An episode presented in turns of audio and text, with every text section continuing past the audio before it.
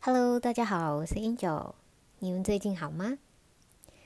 嗯，上次呢跟大家分享到，就是我们可以在网络上啊，先搜寻一些房子，然后呃看一些条件，然后去呃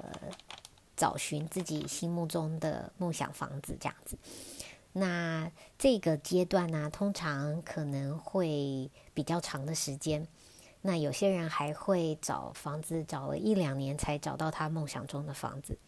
那但是因为，嗯，现在呢，我觉得并不是就是房市已经非常非常火热的状况，所以我觉得一些好的物件呢，还是会在这个市场上的。所以就是呃，希望大家不用花太多的时间呢，就能找到自己心目中的房子。那上次跟大家提到，就是呃，在找寻房子的时候，嗯，要看一些房子的这个状况条件嘛。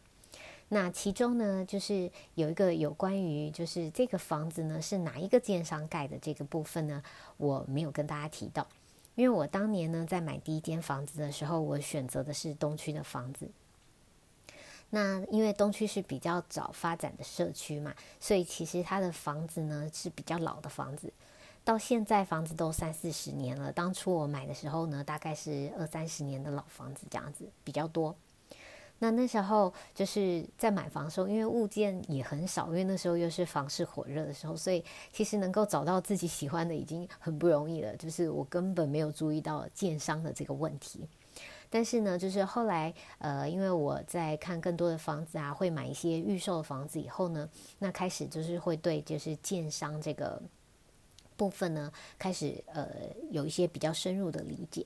那你就会发现，就是不同的建商呢，它盖出来的房子呢，它的品质啊，嗯，这个状况啊，其实是不大一样的。所以，其实当你们在那个选房的时候呢，也可以去关注一下这个它是哪一个建商所盖的这样子，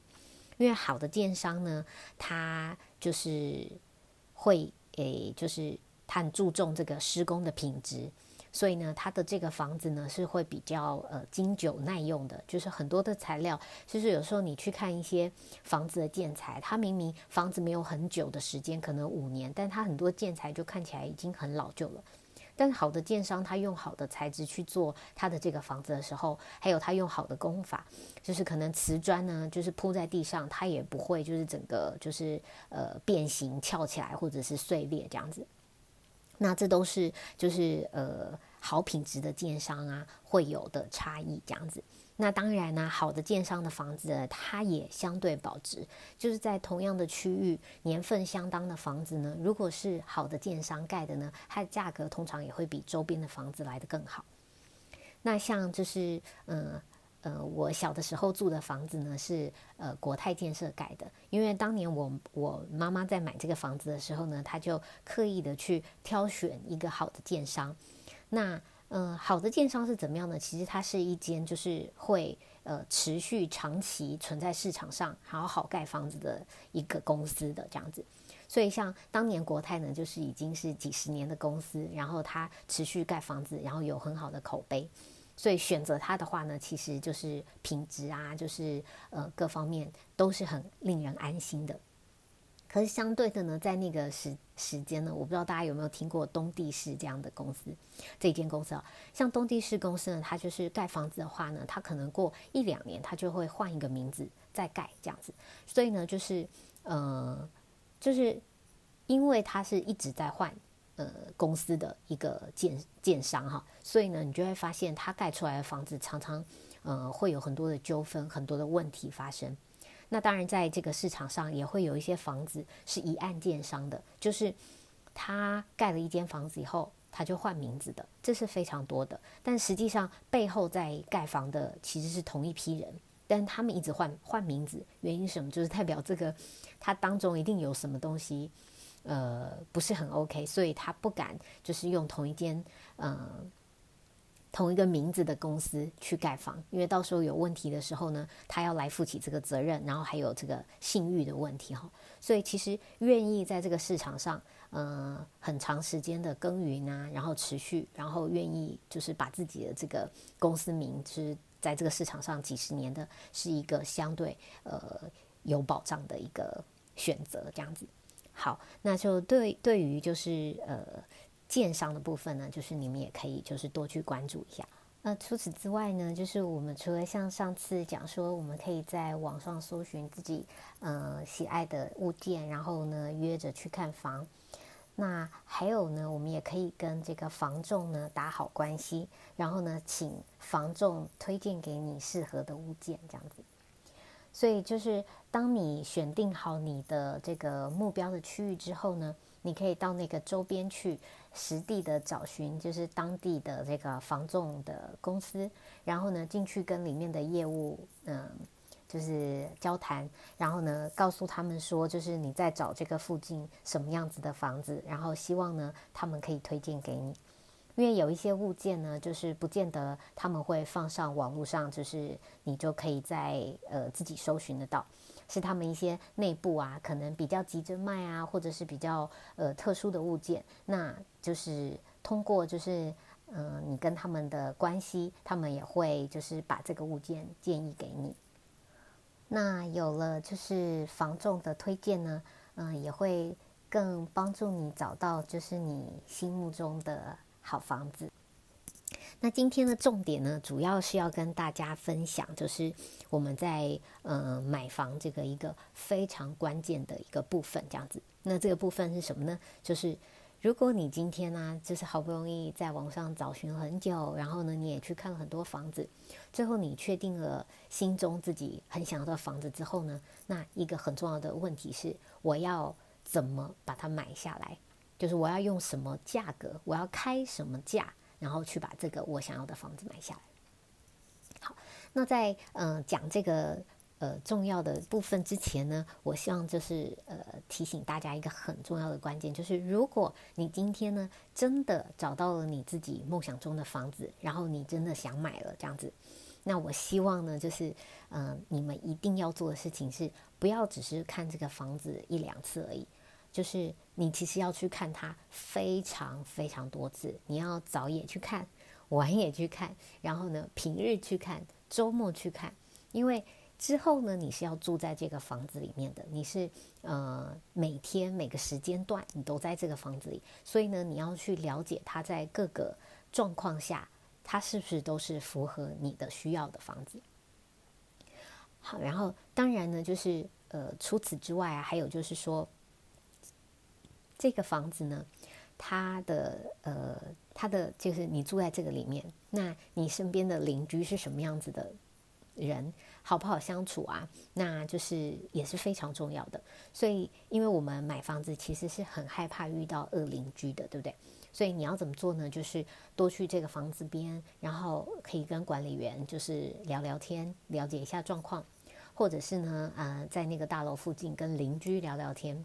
或者是呢，在那个周边的呃，如果有房仲店的话，也可以去跟房仲聊聊，然后呢，多去获取有关这个房子的资讯呢，是绝对不会吃吃亏的。这样子，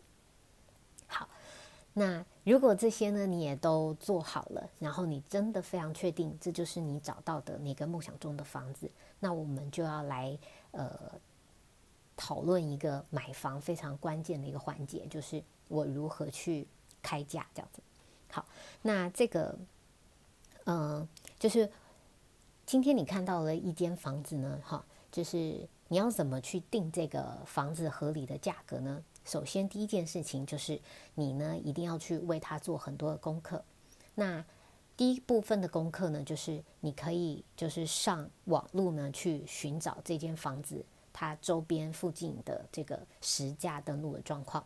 所以我们可以上就是内政部的实价登录的这个网站上，然后去搜寻一下这个房子现在实价登录状况。但大家都知道嘛，因为实价登录就是呃，也很多人听说会有造假的可能性啊，就是它真实性也不是那么的高，因为有一些建商啊、房仲可能都会去操作这个价格，然后让这个影响大家的判断，这样子哈。嗯，但是因为最近就是呃，又有一个新的法令，就是实价登录是要由买方、卖方双方是有法律责任的，要诚实揭露的这样子，所以未来会更好。可是因为我们在看的资讯会是过去的资讯，所以会有一些这样子的误差。那因为实价登录呢，它会把最高的价格跟最低的这个区域最高最低的价格先去头去尾掉了以后，然后就是留下中间的让你看到这样子，所以你会看到一个比较呃中间区段的价格。那再加上呢，就是就是那这个就是一个诶这个状况，你大概心里有个底。那如果说呢，就是嗯，在网络上我们还可以借由就是一些房仲公司的网站，像是永庆房屋呢，它的实价登录呢是会呃清楚到就是门牌号码都有的这样，所以呢，你可以看到就是呃很很精确的是什么样的房子，是不是在同一个社区啊，它的周边这样子，那是很清晰的，然后你可以做出更精确的判断。那再加上，因为永庆房屋它的成交呢是每一笔都登录在它的网站上，所以呢，它的资料有些就是实价登录上没有的，但是它的资料也是有齐全的，所以你也可以呃从这样子去获取更完整的资讯。嗯，那当然还有其他的这些呃房仲公司，现在也都有很多提供嗯实价登录的这个服务。那越多的资讯呢，对你来讲就是是越好的，所以。你们就是要先去做功课，了解它这个你想要买的这个房子，它周边的实价登录的价格，一个找到它这个合理的价格之后呢，如果我要开价的话，我可能会以这个实价登录的八成作为我的第一个开价，这样子。那呃，可是你可能会想啊，给人家杀这么多，就是他可能因为你实价登录的八成，可能会跟屋主在这个。网站上或者是他的这个开价有一个非常大的差距哦，因为本来屋主的开价可能就会比实价登录再高个一两成了，然后你又再打八成这样子，所以其实会有一个蛮大的差距。但其实呢，就是呃买房呢，其实你一定要敢出价这样子，因为你没有出价的话，你永远也不知道。就是屋主的想法这样子，所以呢，就是你就可以勇敢出出看。那当然，人家最差最差就是人家不愿意卖给你，就是你买不到这个房子，也没有任何的损失。所以你要勇敢的去开价。那第二个部分呢，要怎么样子定价呢？还有一个就是我会做的呢，就是我会打电话到银行，请银行帮我估价。所以呢，就是我会选择，就是呃，其实随便一家银行都可以。那你就打电话到他房贷部门，跟他讲说，嗯，我最近有一间房子想要贷款，然后我想了解一下这个这个估价，这样子银行的建估的价格。呃，那银行出来的这个价格呢，通常会是市价的七成到八成八成左右的价格，因为银行呢，这个把钱贷出来给你之后呢。它就是是有风险的嘛，因为如果你这个钱还不出来，那他会要把这个房子处置掉，所以呢，他一定会贷给你比较少金额。所以呢，你今天你的市价的可能八成会是银行愿意贷给你的金额，或者是银行建个建估出来的价格的八成这样子。OK，所以这有时候就是看银行的策略了，这样子就是有时候你市价买的，他会愿意八成贷给你；那有些他是会只贷给你他们估价出来的价格的八成这样子，或七成，就是这个成数就看银行状况。那呃，所以如果今天你的这个房子的价格呢，就是呃，你可以就是你觉得你可以去谈的价格。如果是跟银行建估出来的价格差不多的话呢，那其实它是一个相对来讲蛮优惠的价格。那如果更更棒的是，它比银行建估的价格还要更低的话，就是你假设你谈下来，你觉得诶，哇，竟然还比银行谈的就是嗯愿意贷款的价格还要来得更低，那这就会是一个蛮划算的选项。这样子好。OK，所以这个就是我们在这个定价的部分，你可以做的一些准备。好，那当你就是确定好价格了，那我们就要勇敢去出价嘛，对，所以我们就去出价。那出价的结果呢，就会开始有这个状况，就是呃，决定要不要透过这个房仲跟就是买房子嘛，你有要么就是透过有房仲的服务，要么就是找到屋主自己来买这样子。那就是在防重的这两个部分哈，或或者是自自买自售的这个部分呢，我们可以呃来讨论一下，就是说哪一个会是比较好的选择呢？嗯，透过防重的话呢，其实是有蛮多的保障的这样子，因为通常防重公司它存在的时间久，就有点像我们的建商一样，就是呢，它是一个中间服务嘛，它收取服务费，所以呢，它会把很多事情好好的处理。基本上啊，如果是优质的房仲的话，哈，是这样会这样做的。所以你有很多的东西就是少掉了一些，就是你你对于这个行业不熟悉的这个不必要的担心。所以这个是呃房仲的好处。那当然就是它有这个好处的话，一定有它的这个代价嘛。这个代价就是房仲会收取中介费。那我们在台湾通常呢买房子收取的中介费呢是大概是一 percent 这样子。所以你可以评估一下你自己觉得这个呃这个付出你觉得值不值得？那对我来讲的话，我会觉得找房做买房子蛮值得的，是因为呢，就是他会帮你做好这个房子的，就是呃一些状况的了解，对不对？然后呢，他带你看，然后呢，跟你帮你去跟屋主谈价格这样子。那因为通常你自己如果去跟屋主谈的话呢，诶，也很容易，就是因为两方的立场不一样嘛。一个是买都希望买到便宜，卖都希望卖贵嘛，所以两边的就是角度不一样的时候呢，就很容易谈不好。中间有一个中介人呢，比较容易就是比较有缓和的效果，所以这就是房仲它的价值。那如果说呃，就是就是你们的想法，如果跟我一样，好像我就觉得说呃这样子，然后呢，因为人家提供服务给别人赚钱也是呃非常应当的，所以就是会呃就是我会选择以房仲的这个方式。还有就是房仲还有一个好处，是因为很多东西都是他们有制式化的合约嘛，那做的也是他们每天都在做的这个专业的事情。所以，例如说，今天签约了，然后接下来呢，就是我们开始会付房子的钱，呃，可能会先付定金，然后什么时候付一起款，就是他们可能房仲去，呃，呃，就是你我们签约了之后，然后呢会去这个跟卖方就是去做什么，嗯，就是过户啊什么的这些动作，然后。进行到什么程度的时候呢，会再付第二期款，然后呢，再怎么样付第三期款，这些呢都是很呃固定的东西。然后呢，会有开启一个这个就是履约保证的专户，让你把钱放进去。但是呢，在就是真正的成交之前呢，钱都是在这个专户里面的，不是在。卖方也不是在买方这边，所以大家都有一个第三方的一个保障。那我这是这是我觉得蛮不错的。这样，那当然就是你如果自售的话呢，这个也是可以做的。嗯，但是你就少了就是呃中间这些中介的服务。那很多事情就是必须要自己去做，例如说谈价格啊什么的这样。那很有可能就是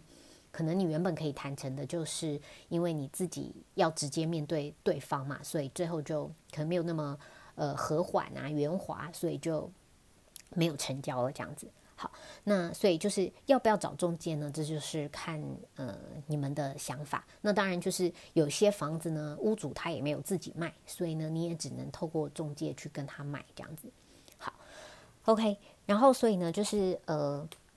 刚刚讲到就是要不要找中介的部分。那就是，如果假设我们就是不管有没有找中介哈，嗯，接下来要做的就是，嗯，如果真的就是谈价格，然后呃，这个价格呢，就是可能回到屋主那边，就像我们刚刚讲，我们先从一个八成这个实价登录的八成开始谈，对，开始谈起，但可能这个价格呢，屋主根本就不接受。那不接受的话呢，就是要回过来看我们自己，你觉得你合理买到这个房子的价格是？怎么样？那其实我自己呢，是我觉得，如果我是我买自己住的房子呢，我觉得其实我买到实价登录的价格差不多的哈。当然要摒除一些就是实价登录造假或什么的这些因素，我觉得买到就是合理的市价，我觉得就已经蛮 OK 的了。因为第一个这是你自己住的房子嘛，因为你要知道就是。我们要做的事情是合理的价格买到好的房子，而不是买到最便宜的房子。因为我们今天这个房子不是拿来投资的嘛，投资的话就是价格就很重要，因为是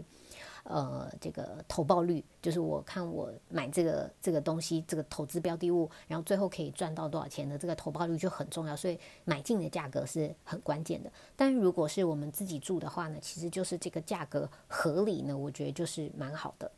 所以，嗯，刚讲到，就是因为，诶，我们刚刚这间房子是我们找寻了很久找到的梦想中的房子，对吗？那所以呢，其实你这个价格呢，就不用那么的，呃，那么硬。那当然还有另一方人讲说，就是，嗯，价格一定要坚守啊，不要随便的被别人赚钱这样子哈。那这就是另一个角度。那我跟你们分享一下我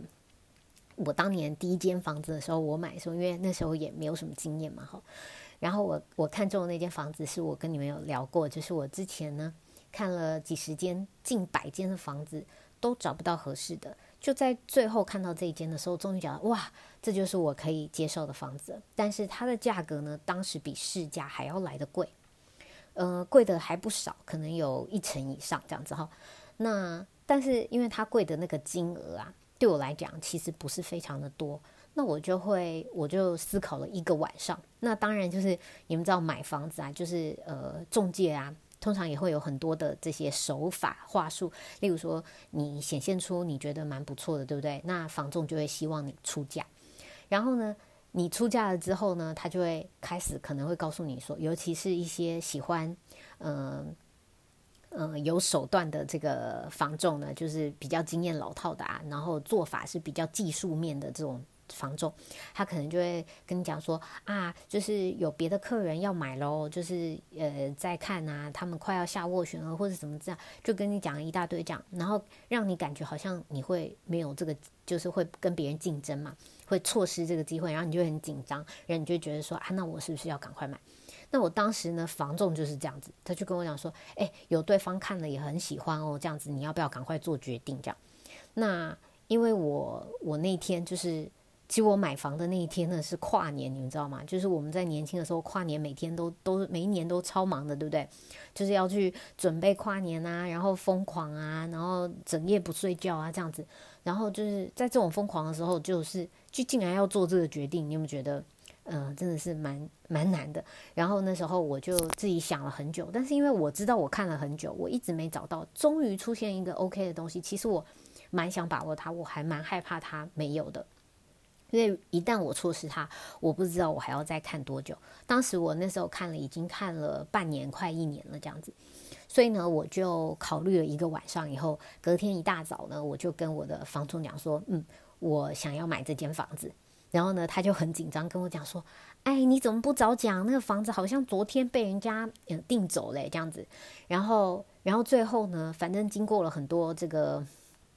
嗯，就是他们去交涉的过程，最终我还是买下这间房子。但是我买的这个金额呢，确实是比就是市价还要来的更高的。好，那嗯，那之所以我会做这个选择的原因，是因为我觉得如果我当时没有买下来的话，我还要再找到一间合适的房子，我不知道要花多少时间。那我那时候是蛮急着，想要可以找到一间房子来住的。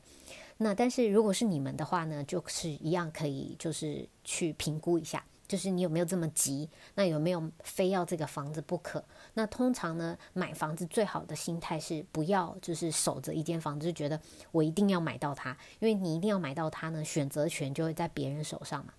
那如果说你今天这间没买到，我们就再看下一间的话，那样子呢会比较有有这个空间。所以呢，其实，在你们在网络上在搜寻很久的时候啊，然后找到梦想中的房子，呃，最好是可以找到呃不止一间房。所以呢，你就会有呃很多的这个比较，然后跟这个呃周旋的这个空间，可以去跟这个呃房仲啊，或者是对方的屋主来谈这样子。那那个就是就是好，所以就是说，呃，刚刚讲到就是呃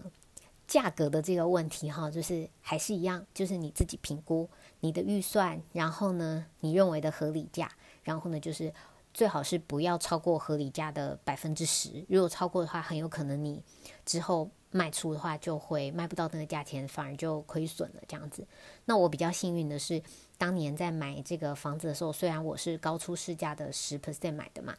十 percent 以上，但是呢，呃，因为呃接下来那几年呢，房市是就是成长的，所以其实我也没有就是亏到钱这样子哈，反而因为房市的成长，还这个房价还是增长的这样子。好。所以呢，就是好，那我们就是心里有这个价格以后，我是不是去开出一个这个出价了，对吗？那出价了之后呢，又会就是又会有一个问题是，好，假设我今天心里确定有一个价格了，那但是因为对方屋主呢，就是有几个可能性，因为你知道房仲呢去告诉对方屋主你一个比他心目中价格还要低的这个价格，很有可能是假的状况，因为嗯，卖房子这件事情是很有趣的，就是呃，房地产的这个部分哈，因为有很多东西就中间有一个中介嘛，所以他会去在这个中间做一些呃操作，然后所以导致呢，就是大家有时候因为中间隔了一个人，所以你讲的话是真的是假的，大家有时候都很难就是确定。所以，例如说，你今天你的房仲去跟呃那个屋主，就是你心目中的物件的屋主说，诶，我有一个客户，他出价是多少多少钱，那是你这个价格的可能七成啊八成这样子，那这个屋主有可能觉得这个是房仲自己想要来拉他的价格用的，就是希望这个屋主以后你卖房子不要卖这么贵啊，你卖便宜一点，这样子我比较好卖嘛，所以呢，呃。就是当你很确定的时候呢，我们就会面临，就是房仲会请你做一件事情，就是问你要不要下斡旋金，或者呢是签一个就是邀约书这样子哈。那这两个东西是什么呢？就是你们好像可能如果真的有在啊谈房子的时候会听到，那下斡旋金是这样子哈，就是说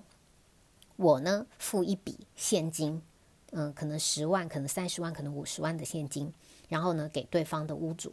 那给屋主呢是要呈展现出我买房的诚意的，就是说我真的要买这个房子，我不是只是呃随便讲讲的，所以这个是用来让那个对方屋主知道是真的有这样子的一个买房诚意买房，而不是只是中介随口讲讲想要拉拉这个房子的价格的。好，所以你知道说这个斡旋金是这样的意思，但斡旋金呢，它是有这个。权利跟义务的，所以你要知道你自己今天呢，呃，做的是什么事情哈，要考虑清楚。就是一旦你签了斡旋金，假设你付了十万块给这个房仲，然后呢，让他去帮你谈一个你心目中的价格，那这个价格呢，就是一旦谈成了，对方的呃屋主呢，一旦说好，我愿意用这个价格卖的时候，那你就一定要买了。就是说，你一旦签了这个斡旋金。对方同意的时候，这个交易等于已经成立了。不然的话呢，你的这个斡旋金，就是你当初付出去的，可能十万块或者是三十万、五十万，可能就会被呃对方的屋主拿去了。这样子，OK。所以今天你如果要下斡旋金，一定要是你非常确定要买这个房子，用这个价格买这个房子，我们才签。不然的话呢，不要因为房仲随便跟你说呢，你就随便签。还有第二个呢，叫做第二个选择是邀约书。邀约书呢，是因为就是斡旋金呢，在之前就是这个处理方式呢，常常造成很多的纠纷。例如说，假设我付斡旋金，最后我不要，然后钱呢，有时候不一定就是被不良的这个房仲呃拿走了，就是要不回来；又或是说，就是嗯下了斡旋金，然后我不买了，然后呢，最后有一代乱七八糟的纠纷哈。好，所以呢，就是因为在这个纠纷上呢，嗯，内政部就出了一个邀约书，讲那这个邀约书呢，就是你签了这个邀约书，代表你一样是要买这个房子，OK？那但是呢，你不用付任何的定金，只要你呃，就是签了，就代表你真的有心要买了，OK？好，那这个呢很重要，是为什么？就是你签了，就真的代表你要买了。如果你不买呢，是有罚则的。这个罚则呢，最大呢是到。百分之三的这个这个房价房子的总价，也就是说，如果你今天呢，就是嗯，你你你跟房仲签了说好，那我要表达我的诚意，说我签了邀约书，那我要买这个房子。结果呢，你签出去以后呢，对方屋主也同意了，好，我愿意用这个价格卖给你。结果呢，你突然想想，觉得啊，我反悔了，我不想要，那怎么办呢？那就会很麻烦，因为对方呃有权利要求你支付他百分之三的这个。呃，房屋的总价，OK，所以其实有的时候，你看，像我们现在买一个房子，可能假设总价一千万好了，呃，百分之三是不是就三十万了，对不对？那你斡旋金你可能付十万，所以有的时候可能你觉得啊，我一开始只是付十万块钱，就是还要付出去，觉得嗯好多哦，这样子，我不想先付这样子。但是呢，你最后签邀约书，你有可能在违约的时候呢，要付出的这个代价是更大的，所以你就是要想清楚。那这边要提醒大家的是，就是不管你是要签斡旋，或者是要签邀约，你一定要 清楚的知道这个签下去你的权利义务，那你会付，如果你违约的话，会付出的这个代价是什么？那当然就是重点是要签之前，一定是确保这个金额我一定要买，这样我才签，不然你就不要随便的签。因为你不要想说啊，那我就是随便的跟他谈看看这样子，那呃，就是保持着一个就是试试看的心情，反正大概也不会成成功吧，就是千万不要这样子。就是如果就是你要签了，就代表嗯，这个金额一到，你一定会买这样子。好，因为这样子呢，你才是相对的有保障的，不然你不买，你就会被就是收取那个相对的这个金额的罚金的代价哈。好，所以重点是一个非常非常重要的，就是你的合约绝对不要随便签。就是在买房子的这些东西上，因为它都是有可能你的人生呢从来没有跟别人签过合约，买房子会是你第一个跟别人签合约的一个时候，这样子哈。所以就你可能以前没签合约，但所有的合约呢讲求的都是。呃，法律精神，所以呢，在合约上面写的东西呢，基本上就是我们要去遵守的。呃，你当然还是有那个，就是去跟人就是协调的可能性，但是以站在法律的立场上呢，是呃，合约上怎么写的呢？嗯，对方就有权利这样子去要求去申申诉嘛，哈。所以呢，就是你千万不要随便签。还有一个呢，就是所有的这些资讯呢，都会有呃三天啊，或者是七天的合约审阅期。那有时候那个房仲呢，就会要你签说放弃三天或者是七天的合约审阅期。那我会建议这件事情不要做，因为呢，一旦你做了，你就等于是放弃自己的权利，那其实是有点危险的。就是我们在做合约的这件事情上呢，每一步骤呢都越小心。越好的这样子，好，嗯，那如果说就是我们今天就是刚刚讲到，就是你把嗯这些呃你心目中的这个价格定出来了，然后呢你也去跟这个房仲谈了，那就是这个也可能假设你也越也真的诚意到，就是你真的要买了，用这个金额买。然后你可能去下了一个斡旋，好了哈。那你在下斡旋的时候的那个金额呢，就是呃最好是保留着你自己可以加价的空间。也就是说呢，就是呃，因为你通常下了斡旋，不见得那个金额可以买到。好，但是呢，我们会希望呃屋主知道你是一个很诚意的买方，然后呢可以愿意跟你谈这样子，愿意出来谈。所以呢，就是我们可以，就是，呃，他愿意出来跟你谈的话呢，那我们就是，诶，就有机会可以谈成功嘛，哈。所以呢，就是我们就是呃，保留一个金额，然后呢，这个金额可能是当面在谈的时候呢，可能会需要加价上去的这样子。那所以，嗯，这意思是什么呢？就是你绝对呢，不要把你的底价透露出来。这个底价只有在你心里你知道的，就例如说，假设你今天最多最多你只能付一千六百万来买这个房子，那可能你下斡旋的时候你会下一千五百万或是一千五百五十万这样子，然后到现场的时候你可能最后最后才讲出一千六百万这个数字这样子。也就是说，你不要随便的让别人知道你内心的想法哈。那所以今天跟大家分享的主要内容呢，就是。嗯，如果我们找到了一个我们梦想中的房子，要怎么样子去开出一个合理的价格？我们可以用那个实价登录的八成来当做我们的第一次开价，之后呢再慢慢加上去。那在这个中间呢，就看自己对于这个房子，就是你希望用多少钱买，然后还有就是对方屋主的想法。在这个当中呢，取得一个平衡点，然后呢，会是你心中就是最后的那个价格。那当然，这个价格呢，我们不要透露给别人。然后呢，看你是就是确定好以后是想要下一个斡旋，然后或者是说也不一定要下斡旋，可以看看屋主愿不愿意出来谈。嗯。大概就是这样子的一个部分。那希望今天的分享呢，你们可以就是对于买房子有更多的了解。那也祝你们就是可以早日买到自己梦想中的房子哦。那我们下次见啦，拜拜。